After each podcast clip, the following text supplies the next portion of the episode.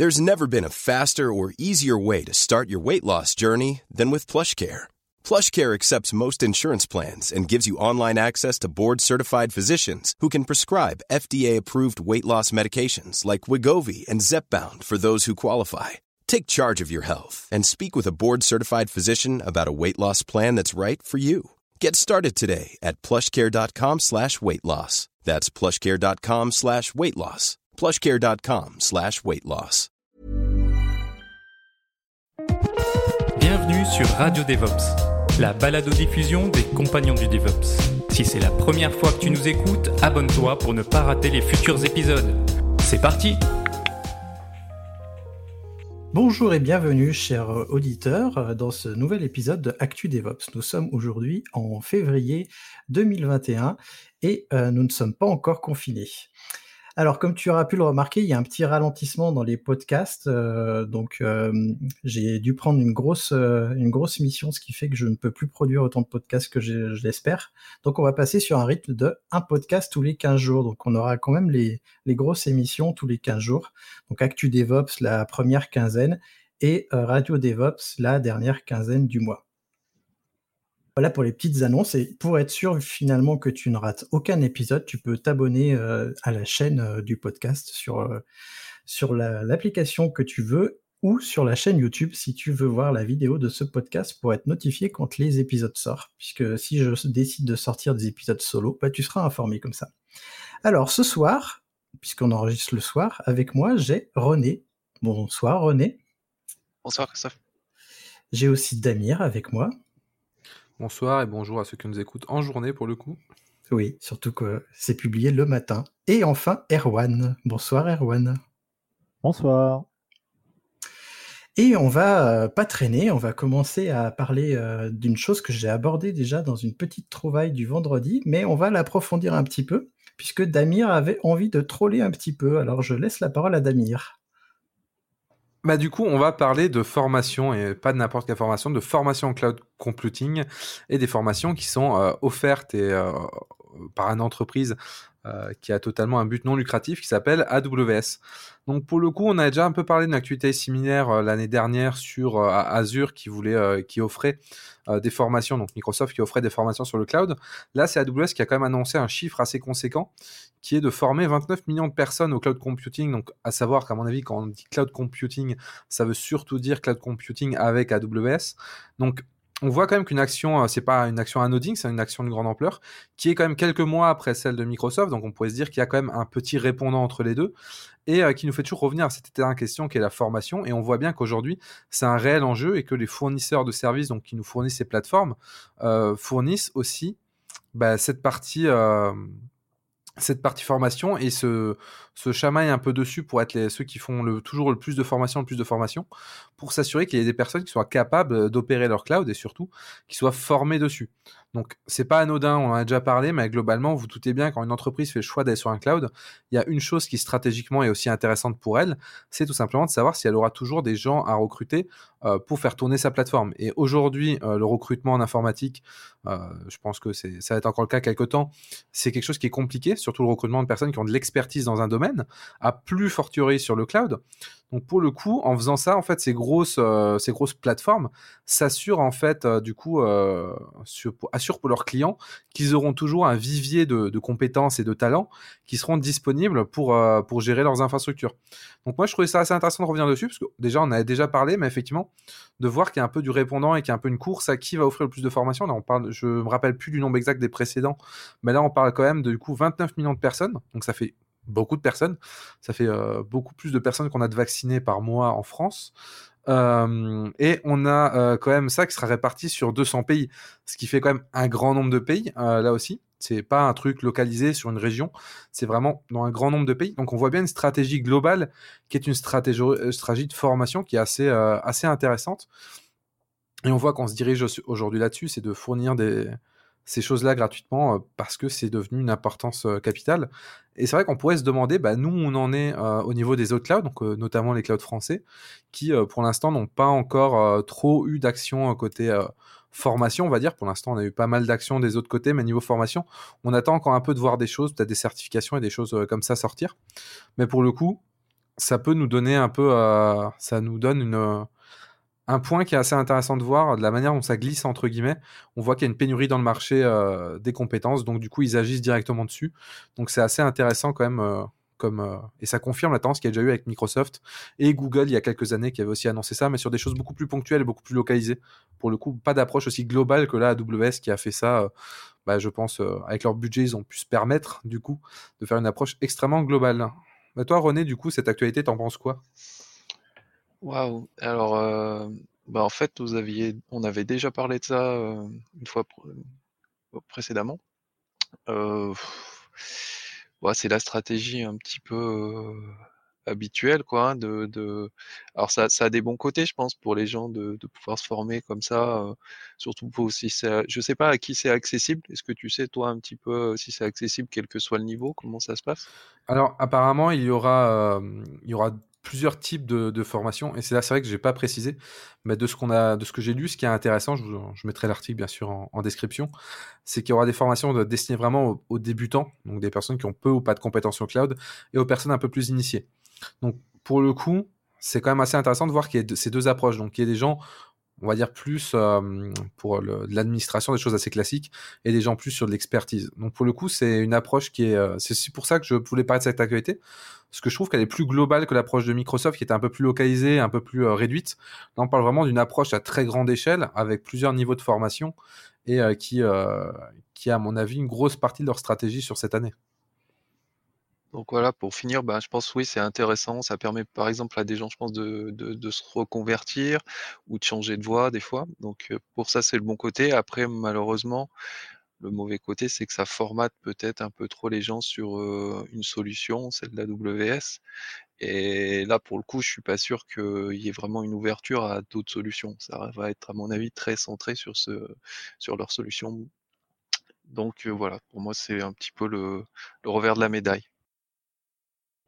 Ah bah, moi, je j'ai pas pas grand-chose à, à, rajouter en plus, mais c'est c'est vrai que, enfin, je pense que tous ces acteurs-là, ils savent que c'est via la formation, euh, via l'espèce d'inception que tu laisses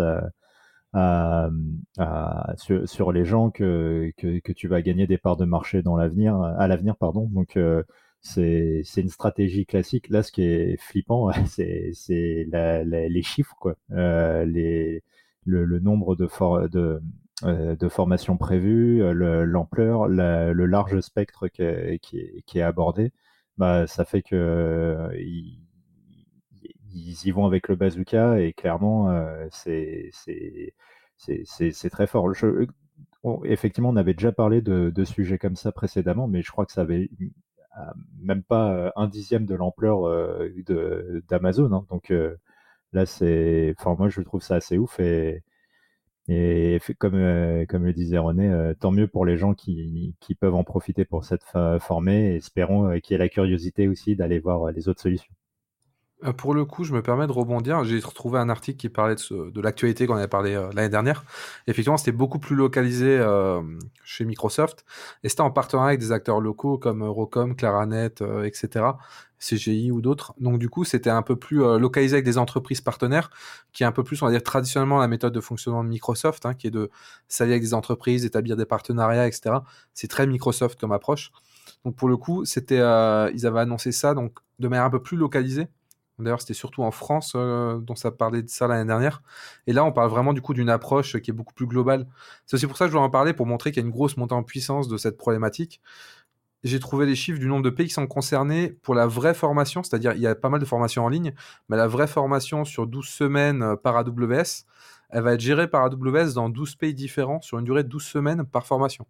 Donc du coup, on parle vraiment d'une échelle qui est incomparable avec Microsoft euh, là-dessus. Sachant que derrière, c'est tout un business, parce qu'après, tu vas avoir tout le business de, comme tu disais, des certifications, du renouvellement des certifications. Donc, c'est, un investissement à la limite pour eux, mais derrière, ils vont même en, enfin, ils vont rentabiliser euh, assez facilement, je pense. De mon côté, euh, j'ai pas grand chose à ajouter. Euh, ce que vous avez dit. Juste, euh, justement, quand j'en parlais euh, en vidéo euh, sur la trouvaille du vendredi, je faisais un appel du pied à nos chers fournisseurs cloud français pour leur dire que ce serait bien qu'ils s'y mettent en fait, parce que vraiment, s'il y a un manque de compétences, ça va pas aider bah, les hébergeurs français à percer.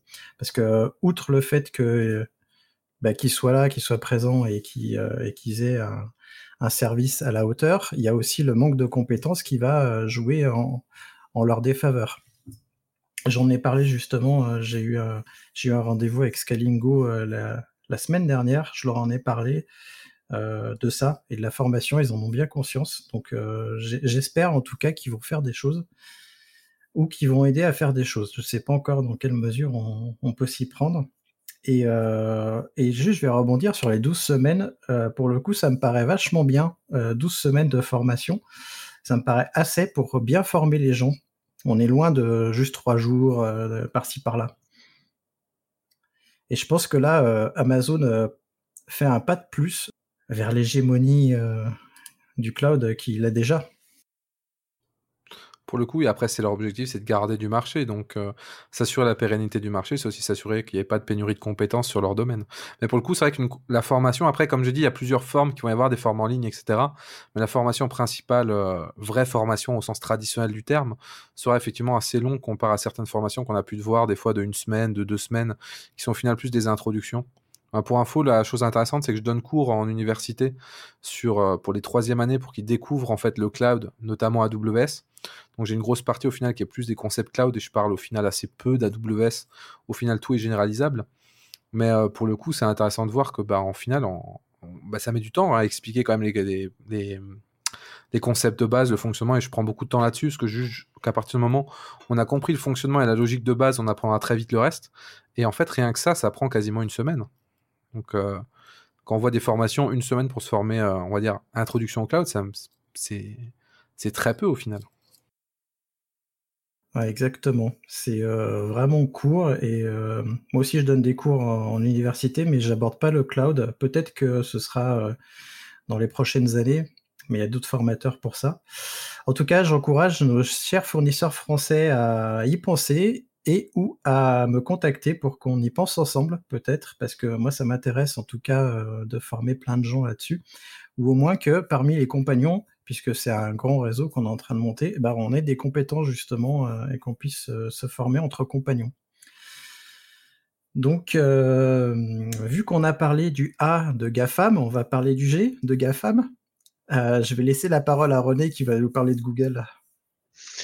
Oui, une, initiative de Google qui fait suite un petit peu à la dernière actu qu'on a faite, on a parlé aussi de Rust. Et en fait, ce que Google, Google va sponsoriser en fait un projet pour essayer de, on va dire, rafraîchir ou moderniser un petit peu le serveur Apache et notamment la partie mode SSL.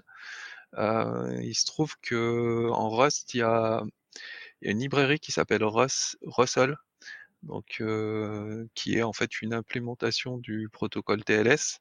Et cette librairie est assez vient de passer un audit et elle est très solide. Le, résultat de l'audit, c'est que ben, c'est un petit peu à l'état de l'art en termes de ce qui peut se faire en sécurité. Et donc, ben, une autre particularité de Rust, c'est que ça s'interface très bien avec du C ou du C++. Et donc, ben, voilà, c'est un projet qui euh, vise à améliorer la sécurité du serveur web Apache, qui je pense est beaucoup utilisé chez Google et chez d'autres fournisseurs. Et voilà, je pensais que c'était une, info assez intéressante euh, à partager. Ouais, je vais commencer pour une fois. Euh, moi, je suis plutôt un utilisateur de Nginx, donc euh, du coup, du coup, je sais pas trop quoi en penser. Euh, juste tout ce qui peut améliorer Apache, le rendre plus véloce, c'est bien, de quoi qu'il arrive. Donc bon, bah, tant mieux. Après, moi, c'est vrai que ça me touche pas trop parce que moi, j'évolue plus avec du Nginx, Nginx, excusez-moi, que je trouve plus efficace et plus facile. Enfin, je suis arrivé avec Nginx entre les mains, donc euh, c'est vrai que j'ai très peu touché à Apache. Mais je trouve Apache un peu euh, ancien. Ça, va peut-être leur donner aussi des idées. Ah, je pense aussi. aussi faire évoluer la, la base de code. Bah, Apache en soi n'est pas un mauvais produit, mais c'est vrai qu'il a souffert un peu d'une image vieillotte euh, qui est dans, un peu dans l'inconscient, on va dire, collectif, et qui empêche beaucoup de gens peut-être de l'utiliser aujourd'hui. Donc des projets comme ça pour un peu accélérer les choses, peut-être remoderniser aussi, bah, j'espère que ça va donner l'occasion en fait aux personnes de le redécouvrir, parce qu'il fait quand même... Euh, il fait quand même bien le taf, on peut faire des choses très sympas avec, même si bah, j'utilise euh, très peu aussi. Hein. Mais pour le coup, c'est quand même, un, je pense, un outil qui est, qui est très puissant et qui est toujours intéressant aujourd'hui dans pas mal de cas. Donc pour le coup, euh, non, c'est une initiative qui est cool. Tant que c'est toujours mis en, bien en open source et que c'est partagé, moi, ça, me va, entre guillemets. Ouais, c'est, là-dessus que je voulais euh, rebondir, c'est que c'est juste cool de voir que des projets comme, euh, Apache Server, qui, qui sont des vieux projets, un peu, qui ont, une étiquette de legacy système, bah, continuent à, évoluer et, et, dans le bon sens avec ce genre d'initiative. Donc c'est, c'est cool. Mais après, effectivement, je suis aussi sur Angelix. Il faudrait qu'on en parle un jour aussi des modes dans l'informatique parce que des modes et des pré, des comment dire, des des a priori sur certains logiciels, je pense que ça serait assez intéressant. Là, tu, peux le dire, des préjugés. Oui, des préjugés. Moi, je parle pas encore des gens qui disent que Java est forcément lent ou des choses comme ça. Mais c'est le cas, en plus Java est forcément... Non, je troll un peu. Ah, c'est un, gros, un gros troll ça. Mais en tout cas, quand je faisais du Java, euh, c'était pas ça. Et j'ai abandonné depuis. Ça c'est beaucoup, beaucoup... Euh, enfin, je suis pas un énorme... Enfin, j'étais pas un énorme fan de Java, je suis toujours peut-être pas un super fan, mais il faut, faut reconnaître qu'ils ont énormément travaillé sur la JVM. Et ils ont mis des instructions vectorielles, dans, voilà, pour euh, certains processeurs. Et, la performance aujourd'hui de Java, elle est, elle est très bonne. Bah après, même à l'époque, il y a quelques années, euh, elle n'était pas mauvaise. Il fallait... En fait, c'est juste que ça bouffait beaucoup de base. Mais niveau scaling, ça bouffait pas beaucoup en fait quand tu scales. Tu pouvais scale à des très hauts niveaux sans pour autant euh, bouffer des, des, ressources qui étaient exponentielles. C'était ça qui était intéressant sur ce langage pour le coup. Mais c'était mal compris pour le coup. Donc, Après, il y a, y, a, y a, un effet souvent, c'est que certains, serveurs d'application, des choses comme ça, sont un peu longues à démarrer. Et c'est vrai que ça donne cet effet un peu que c'est lent. Mais après, une fois que ça tourne, ça, ouais, ça, dépote pas mal. Je pense qu'on parlera des technologies et des langages dans le cloud, ce serait intéressant. pour la prochaine actu, c'est moi qui vais m'y coller et on avait déjà parlé de Docker. Et donc aujourd'hui, c'est un nouveau communiqué de Docker qui nous apprend en fait que Docker lègue le projet Docker Distribution à la Cloud Native Computing Foundation. Alors, c'est quoi euh, Docker Distribution? En fait, c'est simplement la version open source et libre du registre de conteneurs qui est en fait au cœur du Docker Hub. Euh, c'est aussi une réécriture en Go de l'ancien Docker Registry, puisque au début il y avait le Docker Registry qui était écrit en Python. Bah, Docker Distribution, c'est la réécriture en Go, qui a été pensée en plus pour être vraiment extensible à base de plugins et autres. Et donc, la raison pour laquelle elle a été léguée à la CNCF, c'est ça que je trouve vraiment intéressant là-dedans, c'est que Docker, euh, donc, euh, qui appartient maintenant à Miranti, si je ne dis pas de bêtises, euh, Docker a vraiment conscience qu'en fait, la plupart des gestionnaires de registres de conteneurs qui existent et qui sont disponibles actuellement utilisent, bah, utilisent Docker Distribution ou Docker Registry. Donc ils ont constaté qu'il y avait euh, bah, la plupart du temps des forks de, ça et qu'il euh, y avait peu de participation au projet finalement original. Donc ils estiment qu'en léguant euh, bah, Docker Distribution à la CNCF, ça va aider la collaboration entre les équipes, ce qui a été le cas finalement de Kubernetes et ContainerD dès qu'ils ont été mis entre les mains de la CNCF, on a vu une explosion des coopérations. Et donc, le nouveau projet, il est sobrement institué distribution. Et euh, moi, je vous mets le lien du dépôt Git en description, vous pourrez aller voir ça. Et je voulais savoir ce que vous en pensiez de tout ça, de fait que c'est légal à CNCF pour améliorer la collaboration, et puis euh, du fait qu'on ait un cœur finalement qu'on va pouvoir utiliser qui va peut-être se standardiser pour les registres de conteneurs. Bah, moi, je pense que c'est ouais, c'est une super initiative de faire ça. c'est, ça fait partie de l'état de l'esprit du logiciel libre et open source. Donc, que les gens collaborent sur un moteur et l'améliorent, ouais, je trouve que c'est plutôt une bonne chose. Du coup, la grande question, c'est est-ce que ça appartenait encore à, ça appartenait à Mirantis ou est-ce que ça, appartenait encore à Docker, euh, du coup, version open source, qui elle, du coup, n'a pas été revendue? Ça, c'est la grande question. Donc, euh, savoir qui l'a légué, j'ai pas, pas regardé. Après, bah, c'est toujours bien, euh, toujours bien, on va dire, d'avoir une, nouvelle chose qui est, lancée en open source. Mais pour le coup, c'est à, à, voir, à voir ce que ça va, ce que ça va donner au final. Est-ce que ça va produire des choses qui sont intéressantes Et ça, bah, je, je peux pas, je peux pas dire dans une boule de cristal pour le dire. Donc, personnellement, je vais un peu attendre de voir euh, comment ça va évoluer. Il y a déjà beaucoup de choses qui sont dans la, dans la CNCF, donc euh, c'est un peu compliqué de tout suivre, on va dire. Ouais, si ça leur permet de fixer la conversion d'un compte en organisation, je suis pour. Je ne sais pas si vous avez déjà regardé le nombre de threads qui parlent de ça, mais c'est incroyable. C'est un vrai enfer. On sent, on sent les mois de souffrance sur ces threads. Après, ce qu'il y a, c'est que ça arrive peut-être un peu tard, parce qu'il y a quand même pas mal de.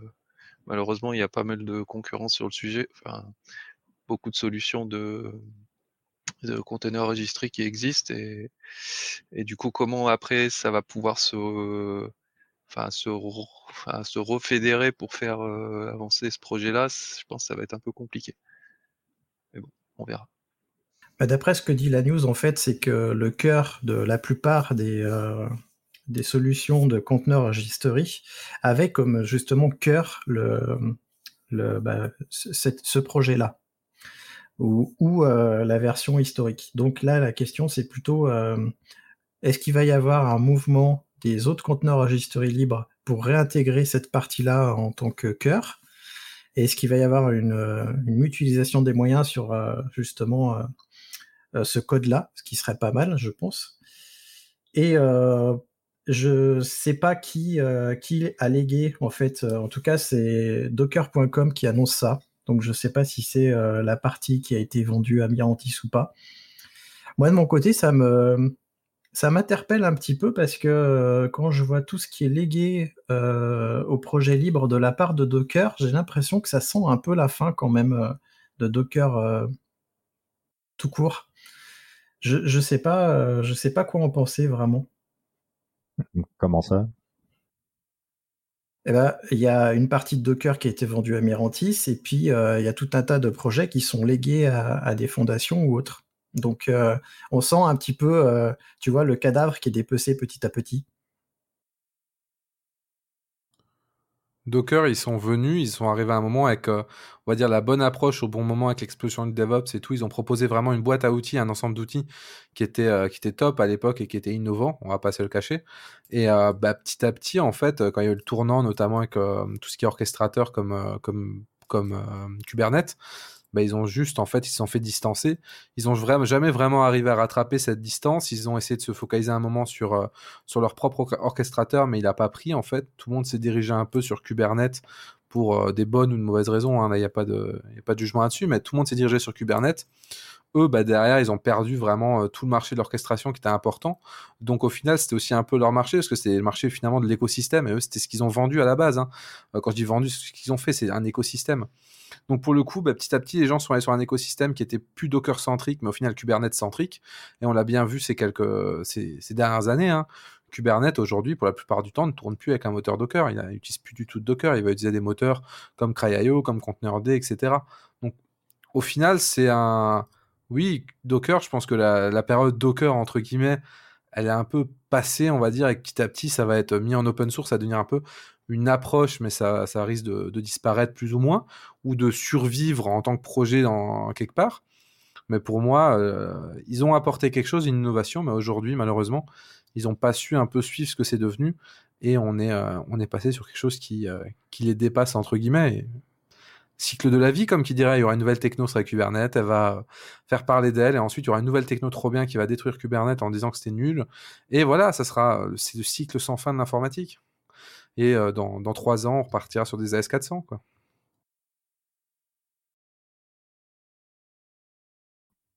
Non, non, je, voulais juste dire que je, je comprends le, point que souligne Damien, mais moi j'avais, c'est peut-être un biais, hein, mais j'avais quand même le sentiment qu'en termes tu vois que ça restait enfin, j'ai le sentiment que ça reste un, outil pour dev ou pour faire des, choses localement encore très très répandu et majoritairement utilisé. Et, donc c'est pour ça que j'avais le sentiment que c'était pas autant au, bout du, rouleau que ce que tu, ce que tu disais quoi.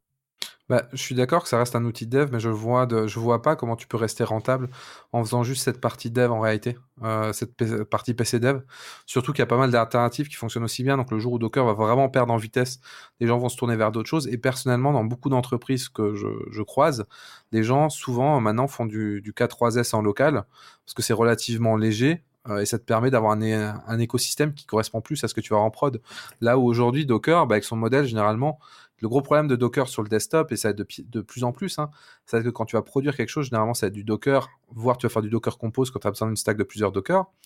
Mais à un moment, bah, tu, vas perdre cette notion de pod et ces notions-là que tu vas avoir besoin local pour développer ou pour bien être un peu sur la même ordre d'idée, entre guillemets, que tes environnements de production et de développement.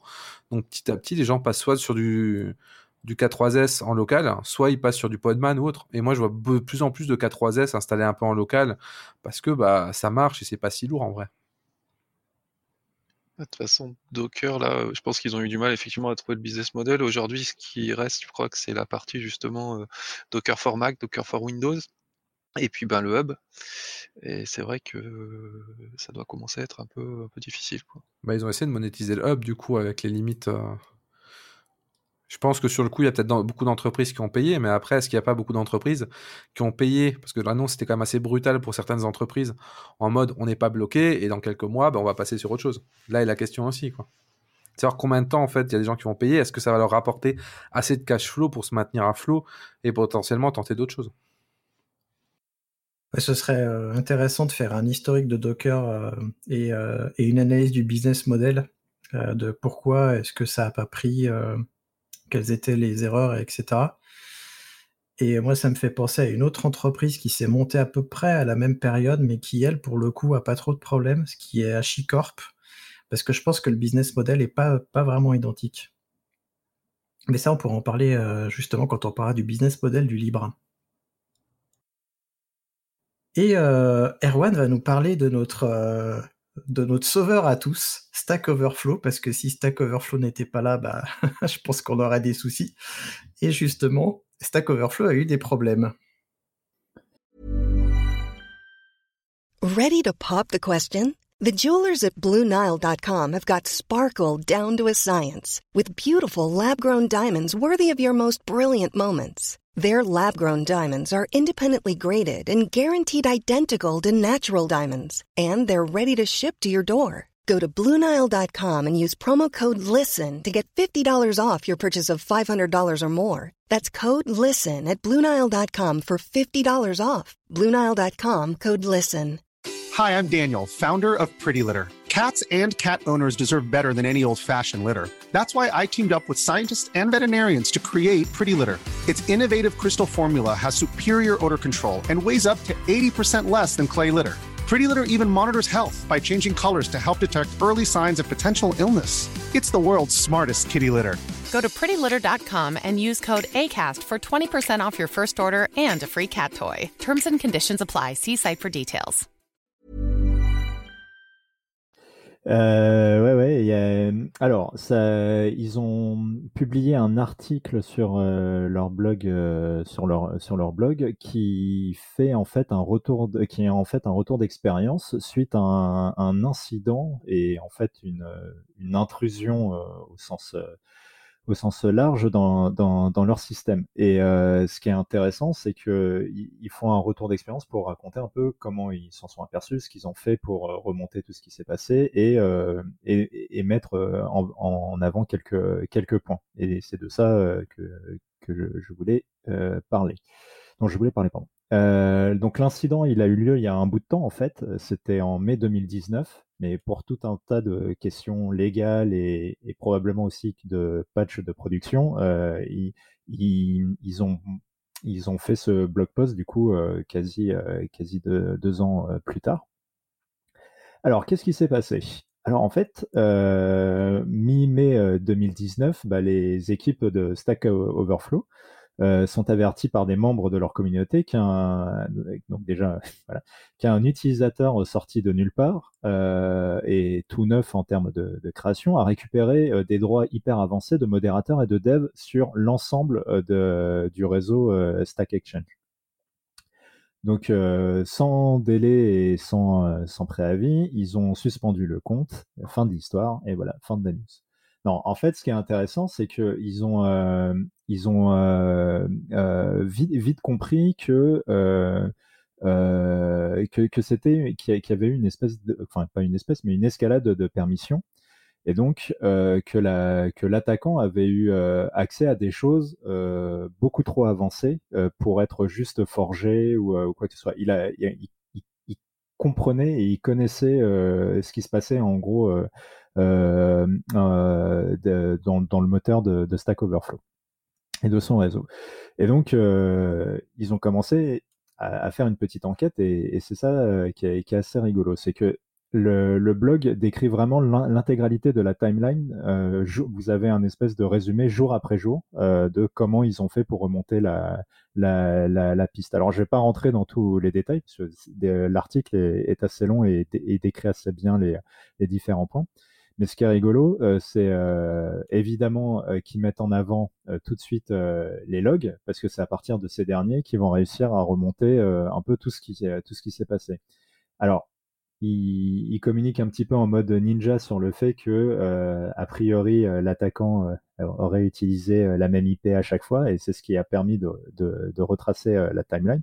Mais ce qui est pas mal, c'est euh, le fait que, ah, bah, comme euh, ils ont des logs sur lesquels ils sont hyper confiants, donc des logs euh, horodatés, euh, où chaque action est identifiée par un user, l'IP, l'action, etc., et le, et le change. et donc, en, en ayant récupéré l'intégralité de, de, ces logs, et eh ben, ils, ont, ils ont retracé tout ce que le, les gars ont fait. Et en fait, ils sont aperçus que si au début, l'attaquant, bah, il, ils sondaient juste euh, bah, tout un tas de choses qui, qui, sont exposées publiquement, mais derrière des, euh, des, des autantes euh, ou quoi. Bah, à un moment, il a, ils ont, il a réussi, l'attaquant a réussi à récupérer un zip qui contenait le code source de Stack Overflow. Et en fait, euh, quand ils ont vu l'espèce le, de curl qui a récupéré euh, ce truc-là, ils sont aperçus qu'en fait, ce, fameux lien était exposé dans une doc publique euh, de, Stack Overflow. Alors, je, vous passe tous les détails de, à partir du moment où le gars a eu ça, il a essayé de, faire pas mal de social engineering auprès du support euh, pour, euh, pour essayer d'avoir accès à le fameux Ah, j'ai besoin de ton password, est-ce que tu peux, est-ce que tu peux m'aider, etc. Donc, ils expliquent vraiment toutes les étapes que le gars a suivies jusqu'à la fameuse escalade de, droit, puisque en gros, dans le dans, dans l'archive qu'il a récupéré du, code source, il y avait des informations qui qui qui, qui permettaient à l'attaquant de comprendre où se trouvaient les environnements de test qui étaient publiquement exposés était derrière une espèce d'obfuscation euh, assez, euh, assez euh, triviale. du coup, à partir de là, bah, il, a compris il a pu se forger des, accès, il a pu avoir accès, il, a, pu se demander des propres droits, enfin des, propres permissions avancées sur cet environnement de dev parce que quand vous faites ça, normalement, il y a un mail qui est envoyé euh, pour, euh, pour vous demander d'activer ces permissions.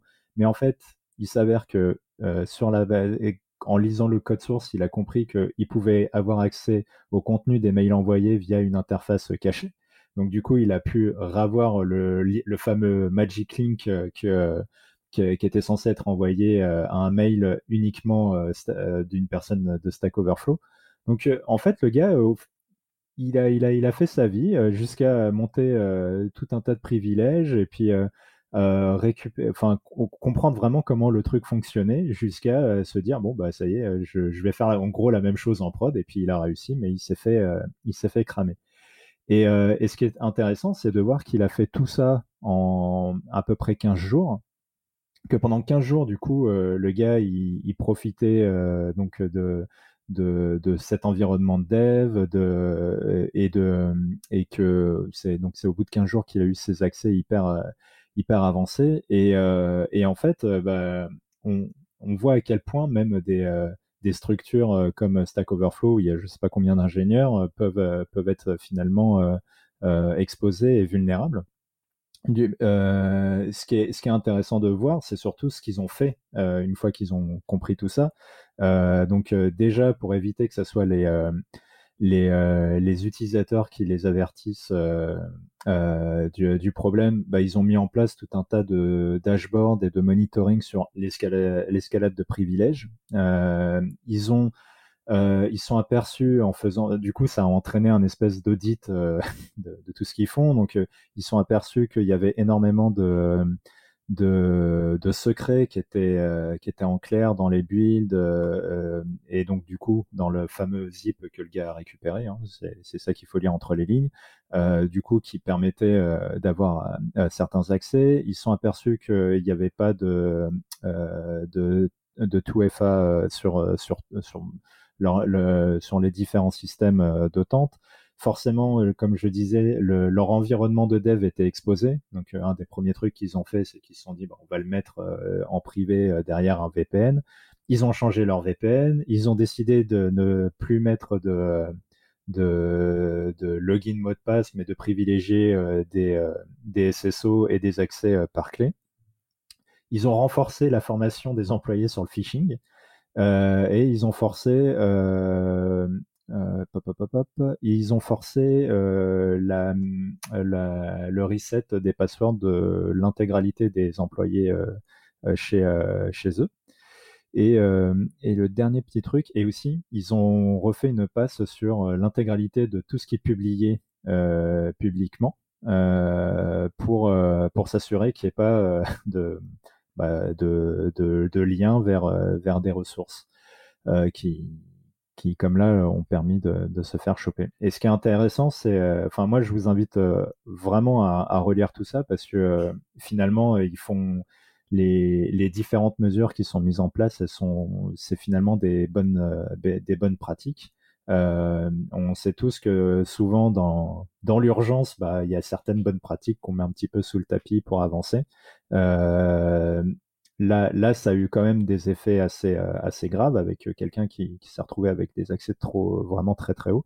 Et, et surtout, même s'ils ont fait un super travail de, de, sur la timeline pour bien comprendre comment le gars a compris tout, tout ce qu'il a, tout ce qu'il a fait et obtenu, bah, en fait, il n'y a aucune garantie que, que, ça n'a pas débordé avec d'autres accès, avec d'autres utilisateurs sur lesquels il a été peut-être moins ambitieux sur l'escalade de privilèges, etc.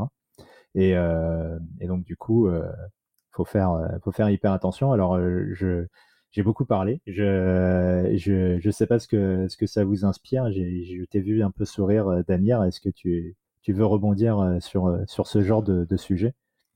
Ah, tu m'as spoil la fin de l'histoire. Euh, non, pour le coup, bah déjà, je trouve ça, je trouve ça cool ce genre de. Bon, je sais pas si on peut appeler ça un post-mortem parce que du coup, c'est quand même un peu plus complet, un peu plus public sur ces choses-là. Mais je trouve ça toujours cool en fait de pouvoir voir. Bah déjà, c'est rassurant de se dire que bah, des loupés, il tout le monde. quoi. C'est pas que dans une petite entreprise, des trucs comme ça. Donc c'est un peu rassurant que bah, tout le monde reste humain derrière, derrière tout ça. Donc c'est assez intéressant. Et euh, bah, ça montre qu'au final, euh, avec pas grand chose, on peut construire petit à petit, assez même rapidement, bah, pas mal, euh, pas mal de choses. On peut profiter de pas mal de petites failles. Ce qui est assez inquiétant dans l'histoire, et ce qui m'inquiète le plus, c'est pas tant ce qui s'est passé, et ce qui est, pour, je pense même pour eux, le plus inquiétant, au-delà pour eux et pour leur image de marque, c'est que c'est un utilisateur qui est prévenu. C'est un peu comme le monitoring, quoi. Quand un utilisateur vient voir pour dire, au fait, c'est normal que le service ne fonctionne plus, bah, on a toujours l'air un peu con, en fait. Donc, pour le coup, c'est un peu le truc qui est un peu euh, qui est le plus embêtant si j'ose dire dans l'histoire. Après, bah, des failles, il y en a tout le temps, euh, il y en aura toujours. Faut juste arriver à les trouver euh, avant avant les méchants, on va dire. Et là-dessus, des approches, bah, comme comme faire du, du bug bounty ou des choses comme ça peuvent aider. Du coup, avoir des, des offres, si jamais vous trouvez un hacker trouve une faille, qui puisse être rémunéré pour la faille et pas avoir moins de temps peut-être à exploiter. Donc pour le coup, ces choses-là peuvent, peuvent aider, mais Maintenant, c'est assez intéressant comme histoire. Bah, j'ai du coup là, tu, l'as assez bien raconté, mais je pense que c'est intéressant à lire parce qu'il y avoir pas mal de petites choses, de petits détails assez intéressants là-dessus euh, dans, dans, cette histoire. Même si maintenant on connaît la fin, mais bon, ça n'empêche pas euh, le chemin d'être intéressant, si j'ose dire. Bah, c'est vraiment ça que je souhaitais mettre en avant, c'est que le, donc il y, a tout un tas de choses qu'ils ont fait pour, euh, pour se protéger à l'avenir, pour se protéger de ça à l'avenir et, de bonnes pratiques, et ça c'est cool. Mais ce qui est intéressant, c'est de vraiment voir qu'on part d'un mec qui au début euh, bah, sondait euh, tout un tas d'URL en espérant trouver quelque chose, à bah, j'ai les j'ai full accès sur l'intégralité de la plateforme et, et, en 15 jours. Quoi. Et, et c'est l'article ne va pas non plus trop loin dans les détails techniques. Je pense que c'est volontaire hein, pour euh, tout un tas de raisons.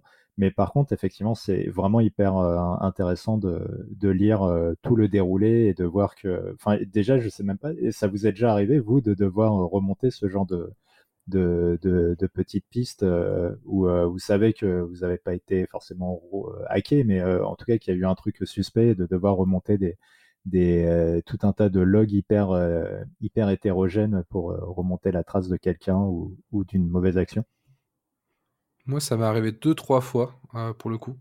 Je travaille chez un infogéreur, donc forcément, sur, sur le lot, il y a toujours des moments où il y a des choses un peu suspectes, où il faut bah, lever le doute, quoi, savoir s'il y a quelque chose qui a été compromis ou pas, déjà. C'est la première chose. Et en vrai, c'est un exercice qui est super intéressant, pour le coup c'est très intéressant en fait de d'analyser les logs, d'essayer de comprendre ce que la personne a fait. Et des fois, il y a des logs qui peuvent nous paraître banals et après on se dit ah mais attends, en fait ça il faisait ça pour cette raison. Parce que du coup il y a toute une première phase dans les attaques comme ça, qui est une phase de reconnaissance, on va dire, où la personne va essayer de choper le plus d'informations, le plus de choses, le plus de pistes. Et euh, dans cette phase-là, en fait, quand vous la voyez de l'autre côté, elle est très intéressante parce que vous la... il y a des choses que vous n'allez pas interpréter comme dangereux, mais qui en fait montrent que la personne est en train de faire quelque chose de, bah, de spécifique et, et qui le fait pas pour n'importe quoi. Donc c'est un exercice qui est très intéressant, qui est très difficile aussi. On va pas se le cacher. Moi, généralement, j'ai eu la chance de le faire avec des personnes qui avaient pas mal d'expérience là-dedans, qui étaient un peu dédiées à faire ça. Donc, euh, elle guidait un peu. Mais pour le coup, euh, non, c'est un exercice qui est euh, très intéressant, mais assez complexe, qui est chronophage. Euh, faut pas croire que ça se fait en deux secondes, aller euh, les logs, ça. Même si aujourd'hui, quand on a de la chance, on a tout qui est centralisé dans des beaux dashboards et tout, bah, c'est pas quelque chose qui prend cinq minutes, ça prend du temps d'essayer de comprendre, voir ce qui était critique, pas critique. Et après, bah, il faut vraiment tirer des leçons, donc savoir où, où on peut empêcher la personne de faire des choses. Bah, pourquoi on a été mauvais aussi, savoir si on a pu la détecter ou pas, et aussi comprendre est-ce que notre chiffrement, etc., a permis d'empêcher la personne d'avoir accès à des choses trop sensibles aussi. Parce qu'après, bah, il y a différents niveaux de criticité. Hein, critici... Cri... je vais pas y arriver. Mais pour le coup, ça, ça dépend, on va dire, de, votre plateforme. Mais après, si une personne arrivait à se loguer, que vous avez identifié assez tôt qu'elle n'a pas été plus loin, c'est déjà moins grave que si une personne a, effectivement arrivé à, à, choper des données. Mais d'ailleurs, je me permets euh, de déborder un peu. Un petit conseil, moi, moi, des fois, ça m'est arrivé de faire des, des, exercices, que ce soit sur RootMe ou sur soit sur. Euh, euh, comment il s'appelle? C'est Hack in the Box, je crois. Euh, Hack the Box. Euh, qui sont des sites très sympas pour apprendre à, faire des choses assez, assez basiques au final dans, le, hacking. Mais ça vous montre bien l'autre côté du décor. Et en réalité, c'est très intéressant de voir qu'il y a des choses qui paraissent anodines quand on fait d'admin 6 qui de l'autre côté sont, nous aident beaucoup en fait ou euh, sont des facilitateurs. Donc des fois, c'est intéressant de se mettre un peu dans la peau de l'autre personne pour, euh, pour voir un peu sa vision des choses. Là, il y avait quand même un truc intéressant aussi dans le dans l'article, c'est que ben ils avaient les logs en fait. C'était quand même une des forces parce que c'est pas forcément euh, obligatoire. Des fois, il y a même pas les logs, donc pour faire de forensic, c'est pas gagné. Et puis euh, moi, ce qui m'a, donc je l'ai lu un petit peu, peut-être un petit peu rapidement, mais ils sont pas passés loin de la cata. Euh, est-ce que est-ce que l'attaquant passe sur la prod? Ce qui a bloqué, c'est quand même le 2FA, donc deuxième facteur d'authentification quand même plutôt une bonne pratique pour le coup. Et puis, on voit aussi la dangerosité de mettre des, secrets en, dans, dans, sur, dans, sur un, une plateforme comme enfin, dans ses sources en fait, parce que même si c'est des sources qui sont censées être privées, si par malchance elles leak, après c'est vite la catastrophe. Donc ça, c'est vrai que c'est une mauvaise pratique et, et en plus des fois ça, ça reste un petit peu enfoui, c'est-à-dire que même si le sur la dernière version il y a plus secret, des fois il peut se retrouver dans l'historique et il y a des outils pour ressortir ça et donc voilà, moi je pense que ça c'est vraiment un truc qu'il faut vraiment attention, même si on est sur un, repo privé, euh, de pas mettre de secret dans, dans, les sources. Je vais je, vais aller dans ton sens, mais pas, pas tout à fait. En fait, ne pas mettre de, de secret, ne pas mettre de secret en clair. Euh, si vous voulez mettre des secrets, chiffrez-les parce que bah, parce que c'est bien aussi de mettre des secrets dans Git si on fait du GitOps. Par contre, il faut les chiffrer parce que si on les chiffre pas, bah, en effet, euh, on les voit dans l'historique ou on les voit dans le code. Et si on les voit dans l'historique, bah il n'y a pas 36 choix, hein. il faut révoquer la clé et puis la changer. Nous, ça nous est arrivé euh, sur Frogit il y a deux semaines. J'ai mon alternant qui a poussé du code non chiffré. Je lui ai, dit, mais t'as vu ce que t'as fait là? C'est pas bien. Il faut chiffrer ton, euh, il faut chiffrer ton volt tout le temps. Et du coup, euh, pour lui, euh, pour lui apprendre qu'il fallait chiffrer ça, je lui ai dit, bah, tu vas me révoquer la clé, puis tu vas la, refaire et tu vas rechiffrer. Et je pense qu'il ne le refera plus parce que ça lui a pris pas mal de temps, mine de rien. Et là, là c'est la bonne occasion de lui, de lui mettre des pré-commits qui vont vérifier qu'il n'y ait pas de secret dans son commit. C'est exactement ce qu'il va faire parce que je lui ai mis une nouvelle carte en lui disant bah voilà, tu vas faire des pré-hooks et euh, tu vas vérifier que tous nos fichiers euh, .volt, quelque chose, ils aient bien, euh, ils soient bien chiffrés. Donc il va travailler là-dessus la prochaine fois. Pour le coup, non, il y, a plein de bonnes pratiques effectivement sur la gestion des secrets, mais c'est pas quelque chose qui est simple, surtout quand on a une grosse organisation. Hein. Là, une organisation comme ça, il faut imaginer qu'il y a quand même énormément de, de builds, de, choses qui se font d'équipes différentes. Donc, euh, ça peut paraître trivial, mais euh, c'est très vite fait d'avoir un projet dans un coin qui a un secret, puis un qui a euh, un autre dans un, dans un autre coin, qui sont potentiellement individuellement pas graves, pas ultra graves ou très limités, mais potentiellement l'un et l'autre peuvent se combiner à faire accéder à quand même beaucoup de choses. Donc, euh, non, faut vraiment faire attention. Euh, comme disait Christophe, chiffrement, maîtriser les secrets, déjà savoir où ils sont utilisés, pourquoi ils sont utilisés, essayer de faire des secrets délimités. Si jamais vous avez un doute sur un environnement, ben, comme ça, vous pouvez euh, du coup révoquer la clé de l'environnement donné et pas toutes les clés. Parce qu'on sait très bien que s'il faut redoubler, bah, toutes les clés, vous savez pas où elles sont stockées, vous le ferez pas parce que ça va potentiellement induire beaucoup de problèmes. Et un dernier truc là-dessus, c'est si vous pouvez essayez de mettre des secrets dynamiques. Il y a plein de services qui vous permettent de régénérer automatiquement vos secrets régulièrement. Ça, c'est la solution quand même ultime euh, qui euh, vous empêchera d'avoir trop de soucis comme là. J'en profite juste pour faire peut-être un petit lien avec un ancien podcast où je parlais d'une émission de Ivis Vendev, où pareil, euh, un problème de sécurité qui, avait eu lieu. Et là, en l'occurrence, c'est l'utilisateur qui, qui avait poussé ses clés sur GitHub dans son bash RC ou quelque chose comme ça. Et voilà, savoir que ce genre de mauvaise manip, il y a des robots qui, qui regardent en permanence et il s'est fait toper son, enfin ses credentials euh, super vite quoi. Je crois que ça prend quelques minutes. Même si aujourd'hui quand même AWS par exemple a des systèmes pour essayer d'aller plus vite et contrer ce genre de trucs, il faut voilà, c'est un truc, il faut vraiment faire attention. Après, sur AWS, il y a beaucoup d'outils pour la sécurité aussi. Hein. C'est, à mon avis, aujourd'hui, qu'on les aime ou qu'on les aime pas, c'est le, c'est le cloud qui offre le plus d'outils de sécurité. Même au niveau des, choses comme IAM, etc., on peut se passer des secrets pour beaucoup de choses.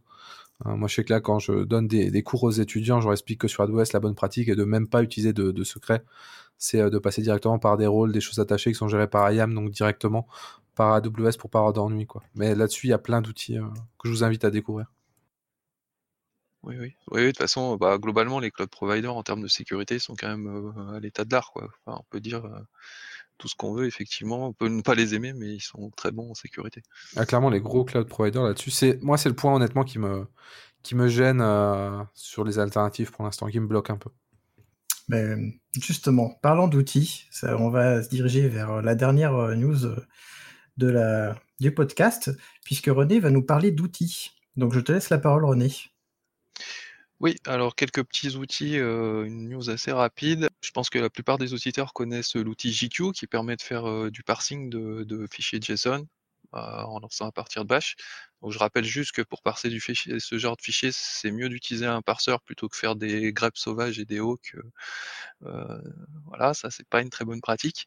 Et en fait, ce qui est assez intéressant, c'est qu'en fait, il y a eu des déclinaisons un petit peu de cet outil pour un peu tous les formats. Donc il y en a une qui est sortie il y a pas longtemps pour le pour le XML. Donc avant, on avait un outil qui s'appelait XML Starlet, mais qui était un peu daté et pas forcément trivial à utiliser. Donc là, apparemment, il y a un nouvel outil euh, oh, j'avoue que j'ai pas testé, mais voilà, je, vais, je pense que ça peut être intéressant de regarder si vous avez besoin de parser euh, du XML. Et en fait, il y a d'autres déclinaisons. Euh, il y a une déclinaison pour du YAML, il y a une déclinaison aussi pour du HTML. Donc voilà, des on va dire, des outils très pratiques pour, ben, des fois récupérer une information dans un fichier de, de, de, de ce type-là, de manière propre et depuis, depuis son bash. Ça va faire encore plus de jouets pour faire des one-liners de la mort là. Ouais, vive, vive le YQ pour parser du YAML. Ouais, je pense que celui-là est pas mal. Ouais. Ah, pour le coup, non, je vais les essayer. En, en vrai, je pense que je vais me les installer. Je vais même les mettre dans ma recette Ansible pour installer mon poste comme ça. Je, serai sûr de ne pas les oublier. C'est vrai que c'est pas mal. Bah, je sais pas si on a grand chose à dire à part vous partager ça, mais c'est vrai que c'est plutôt des outils qui sont vraiment bien. moi, je sais que j'utilise GQ parce que parce que voilà, hein, JSON, il y en a de partout. Et, et les autres, bah, ça peut être vraiment pas mal. Bah là, là, voilà, on a la palette complète et voilà, on mettra les liens, je pense, vers, chaque, vers les sources de chacun de ces outils dans les notes. Exactement. On mettra le lien. Bah, le lien est en description. De toute façon, vous pouvez aller le voir. et ben, écoutez, merci à, vous trois de votre compagnie et de toutes ces petites news. Euh, toi, cher auditeur ou auditrice qui nous écoute, euh, si tu veux euh, venir discuter de tous ces actus ou partager d'autres actus avec nous, bah, tu peux nous rejoindre sur le forum des compagnons du DevOps. Et c'est une communauté où on discute ensemble. Et tous les podcasteurs ici présents font partie de la communauté et elle est assez active, de plus en plus en tout cas. moi, je vous dis à très bientôt et je vais vous laisser à chacun le mot de la fin. Donc, on va commencer par Erwan. Comme d'hab, euh, c'était intéressant. Il a appris plein de trucs, donc c'est cool. Et je finirai par Bobine. Alors, euh, pour le coup, non, c'était euh, c'était intéressant. On a pu voir, comme toujours, des, petites actualités assez, assez cool. Et bah, le petit mot de la fin, ça va être bah, faites comme, comme Stack Overflow. N'ayez pas peur d'assumer que parfois, bah, on fait des erreurs. Le tout, c'est d'en retirer quelque chose, d'apprendre et de s'améliorer. Voilà. Bonne journée, bonne nuit ou autre, selon l'heure à laquelle vous nous écoutez. Vais, je vais, j'espère que ben, l'émission sera intéressante et qu'on vous retrouvera au prochain podcast. Voilà, à bientôt. Merci d'avoir écouté Radio DevOps. N'oublie pas de noter l'épisode, plus la note sera élevée et plus il sera mis en avant dans les applications. Tu peux aussi le partager, ça nous aidera à le diffuser et à rendre le mouvement plus visible. Si tu as envie de discuter du mouvement, alors rejoins-nous dans la communauté des compagnons du DevOps. À bientôt La balado-diffusion des compagnons du DevOps est produite par l'Hydra.